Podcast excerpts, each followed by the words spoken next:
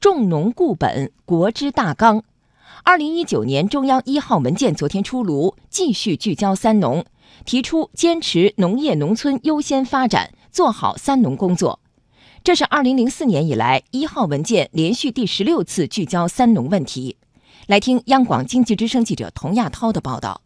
相比去年一号文件聚焦乡村振兴，今年一号文件提出坚持农业农村优先发展。国家发改委产业经济与技术经济研究所副所长姜长云认为。今年的一号文件和去年是一脉相承的。在十九大报告里面，关于乡村振兴战略那部分就提出了要坚持农业农村优先发展。我觉得今年那个文件提出这个农业农村优先发展，实际上也就是十九大报告精神的进一步贯彻，也是跟去年一号文件的延续。文件说，必须坚持把解决好“三农”问题作为重中之重，发挥好“三农”压舱石作用，并提出决战决胜脱贫攻坚、夯实农业基础、加快补齐农村人居环境和公共服务短板等八个方面的内容。中国人民大学农业与农村发展学院教授温铁军告诉记者：“发挥好农业压舱石作用，粮食安全丝毫不能放松。”文件提出稳定粮食产量，确保粮食播种面积，同时调整优化农业结构，实施大豆振兴计划。温铁军说：“这对于确保我国农业安全十分必要。中国的农产品进口依存度最高的是大豆，已经占到了百分之九十几。要想真正保证农业安全。”往往要针对最薄弱的环节来采取统一的政策安排。文件还提出实施奶业振兴计划，加强优质奶源基地建设。中国农业科学院农业经济与发展研究所研究员胡定环说：“随着我国对奶业需求的提升，奶业振兴行动将促进我国奶业发展。收入水平提高了，呃，消费者对乳制品的消费呢越来越大。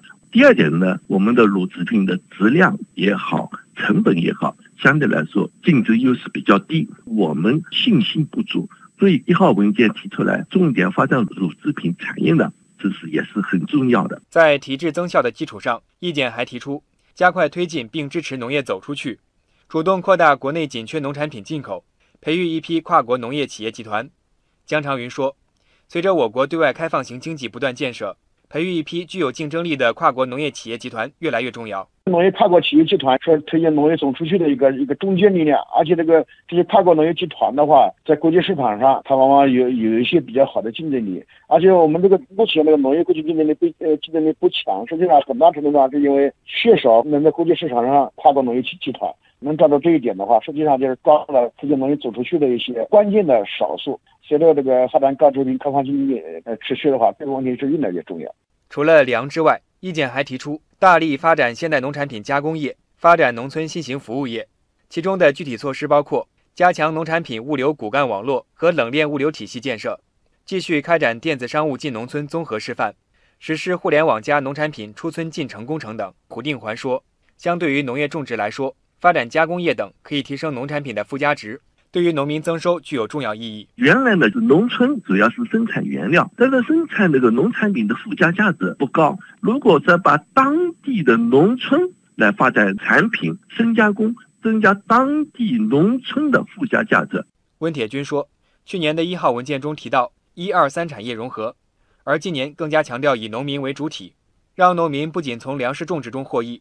更要从二三产业中增收。如何让生产者在第三产业中获利？在上一年的一号文件中已经提出了一二三产融合。今年的这个强调了农民主体在物流啊、仓储啊、批发呀、超市啊、餐饮呀等等多个三产领域中有直接获利的能力，才能稳定生产。